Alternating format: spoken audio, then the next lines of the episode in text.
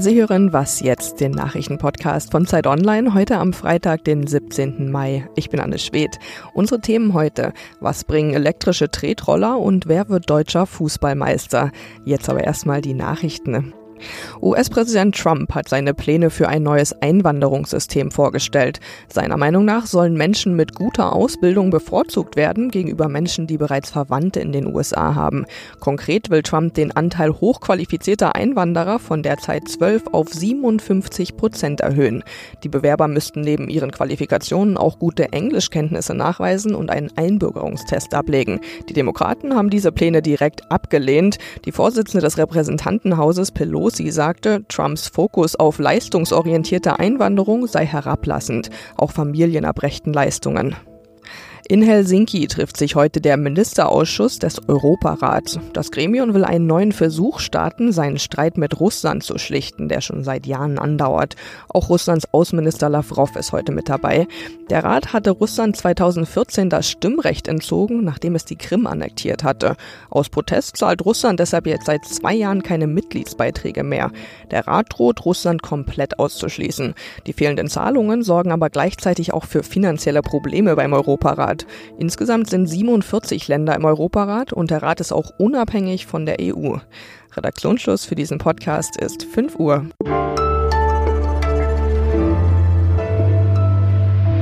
Hallo und herzlich willkommen zu Was jetzt? Mein Name ist Ole Pflüger.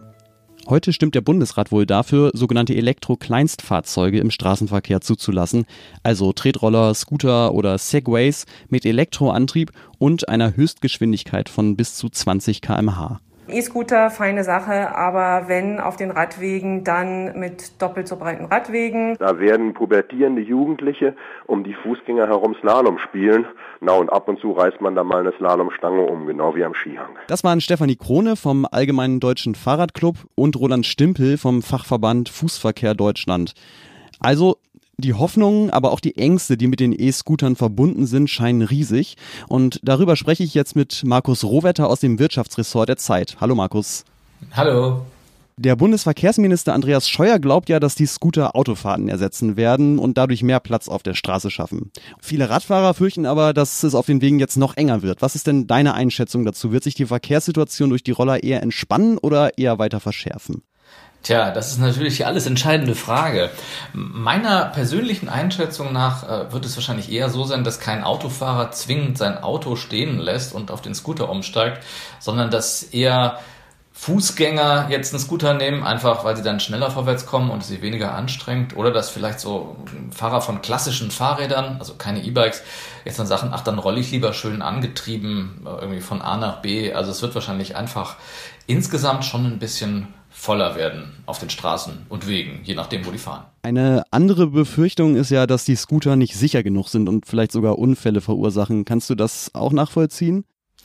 Ja, das hängt natürlich nicht primär an den Scootern selber, also an den Geräten.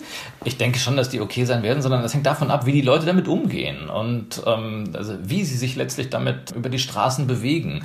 Also, dass es Unfälle gibt mit Scootern, das haben ja ein paar Beispiele aus den USA schon gezeigt. Da gab es mal äh, in Austin, Texas eine Studie, über Unfälle mit Elektroscootern und ähm, da kam schon raus, also halt, dass mit den Dingern natürlich auch Unfälle passieren, waren glaube ich so knapp 200.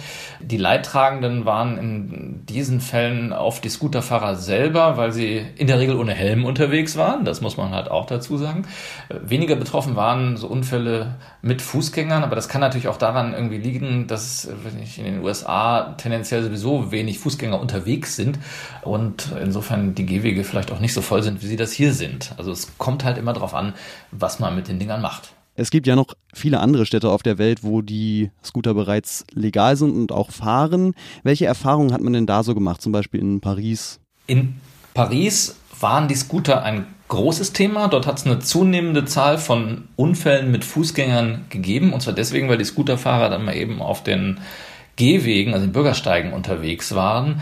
Äh, und das hat viele Pariser halt mordermäßig aufgeregt. Und die Folge war, dass die Verkehrsministerin neulich auch in einem Interview angekündigt hat, die Strafen für Scooterfahrer äh, zu erhöhen, beziehungsweise überhaupt erstmal zu erlassen, für den Fall, dass sie auf Gehwegen unterwegs sind. Und die Geldbuße dafür soll äh, 135 Euro betragen. Das waren so die Erfahrungen in Paris, was so die Sicherheit angeht. Ansonsten sind die Dinge auch in vielen anderen Städten unterwegs und äh, bergen aber noch eine Menge weiteres Konfliktpotenzial, also mehr als nur die Unfallgefahr. Was denn zum Beispiel? Ja, also als das losging mit diesem Trend, also das äh, fing in den USA an, da war das so, als diese E-Scooter-Welle aufkam, gingen sofort viele Unternehmen los und sagten, wir machen das als Verleihmodell und äh, stellten ganz, ganz viele, also hunderte von diesen Rollern als Leihroller einfach auf die öffentlichen Straßen, so dass äh, die Gehwege und, und, die Straßen teilweise da in manchen Ecken kaum noch zu benutzen waren, weil alles voller Leih-E-Scooter stand. Und dann haben aber die Bürger sich so dermaßen aufgeregt über die Zustände, die dort herrschten, dass sie die Stadtverwaltung dann dazu gebracht haben, dass die erstmal die Unternehmen verpflichtet, die Dinge erstmal wieder einzuräumen und ganz korrekt erstmal zu gucken, hey, was sind die Genehmigungen, die ihr braucht? Und dann holt euch die Genehmigung und dann wird das Ganze in einem ordentlichen Rahmen einfach nochmal von vorne gestartet. Äh, das hat man dann hingekriegt, also jetzt läuft das Ganze. Aber im Prinzip stehen wir in Deutschland jetzt gleich vor derselben Situation wie damals die äh, Städte in den USA, denn bei uns äh, geht das Thema ja demnächst wahrscheinlich auch los. Aber vielleicht machen wir es ja dann gleich von Anfang an richtig. Vielen Dank nach Hamburg, Markus. Gern geschehen.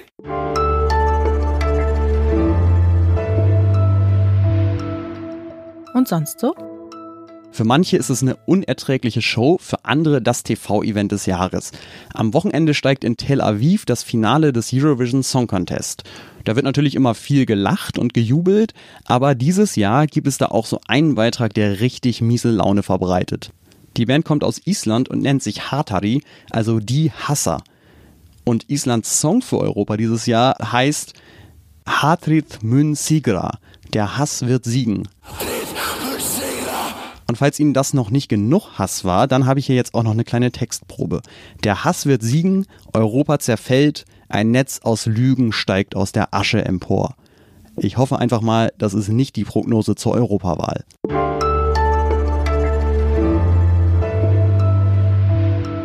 Vorneweg der FC Bayern und die anderen dürfen auch noch mitmachen. Das war zuletzt so das Motto in der Fußball-Bundesliga der Männer.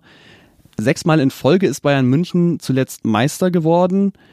Und ob das dieses Jahr so weitergeht, das entscheidet sich morgen Nachmittag ab 15.30 Uhr. Da beginnt nämlich der letzte Spieltag dieser Saison.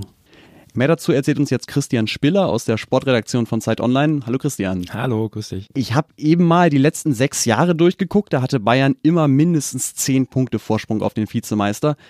Aber dieses Jahr liegt Borussia Dortmund nur zwei Punkte dahinter in lauer Stellung.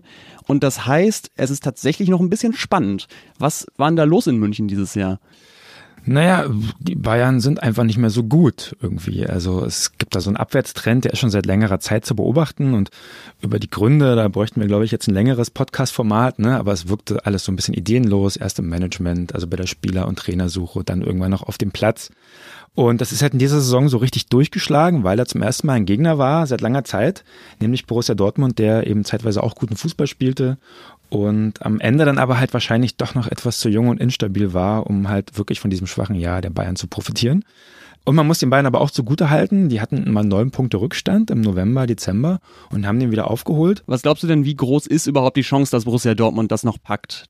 Also erstmal finde ich total toll, dass es zum ersten Mal seit zehn Jahren wieder so spannend ist, ne? dass am letzten Spieltag was entschieden wird. Es gibt ja Kinder, die sind aufgewachsen und die kennen das gar nicht. Ja? Also die denken, eine Meisterschaft wird immer schon im April oder März entschieden. Ich glaube, die Chance ist nicht sehr groß. Ich würde fast behaupten, dass auch die Dortmunder nicht mehr so richtig daran glauben. Äh, Lucien Favre, der Dortmunder Trainer, hat ja schon vor ein paar Wochen äh, so gesagt, die Meisterschaft ist für ihn irgendwie abgehakt. Dann wurde auch dafür auch viel gescholten. Die Bayern müssen halt verlieren gegen Eintracht Frankfurt zu Hause, was nicht sehr wahrscheinlich ist, aber auch nicht komplett unwahrscheinlich. Also da ist, ne, das ist der Ex-Club von Nico Kovac, vom Bayern-Trainer. Die haben noch, die Trennung verlief damals nicht komplett harmonisch. Da sind vielleicht noch ein paar Rechnungen offen. Aber die Dortmund müsste halt gleichzeitig auch gegen Gladbach gewinnen. Das ist halt auch nicht so einfach, weil Gladbach auch noch in die Champions League will. Also äh, da steckt viel drin. Ich würde mir wünschen, dass es irgendwie bis ganz, ganz, ganz zum Schluss spannend ist. Ich kann es mir noch nicht so richtig vorstellen, ehrlich gesagt. Was nicht mehr so spannend ist, ist der Abstiegskampf. Die beiden Absteiger Hannover und Nürnberg stehen schon fest. Aber gibt es noch andere Orte in der Tabelle, wo man hingucken sollte? Genau, es geht noch um den Kampf um Platz 4. Das ist der letzte Platz, der für die Champions League berechtigt. Da kämpfen noch drei Vereine drum. Äh, das sind äh, Borussia Mönchengladbach, die eben gegen Borussia Dortmund spielen, ähm, Bayer Leverkusen und Eintracht Frankfurt, die wiederum bei den Bayern spielen. Das ist alles sehr, sehr eng dort. Und dann gibt es auch noch einen Dreikampf um Platz 7. Das ist der letzte Platz, der zum Start in der Europa League berechtigt. Und aus der Europa League kann man ja einiges machen. Das hat Eintracht Frankfurt dieses Jahr ja gezeigt. Das ist eine ganz nette Sache irgendwie. Und um den kämpfen noch Wolfsburg, Hoffenheim Hoffenheim und Bremen wobei Wolfsburg, da die besten Karten hat gerade. Also ein ziemliches Gedränge da in der oberen Hälfte der Tabelle und da geht es auf jeden Fall spannend zu, auch wenn natürlich wahrscheinlich alle ganz hoch gucken, ob da vielleicht doch irgendwo noch was passiert. So. Okay, danke Christian. Mhm. Das war die letzte Folge von Was Jetzt für diese Woche. Wenn Sie Fragen haben, Lob oder Ärger loswerden wollen, dann schreiben Sie uns an wasjetzt.zeit.de. Mein Name ist Ole Pflüger. Schönes Wochenende.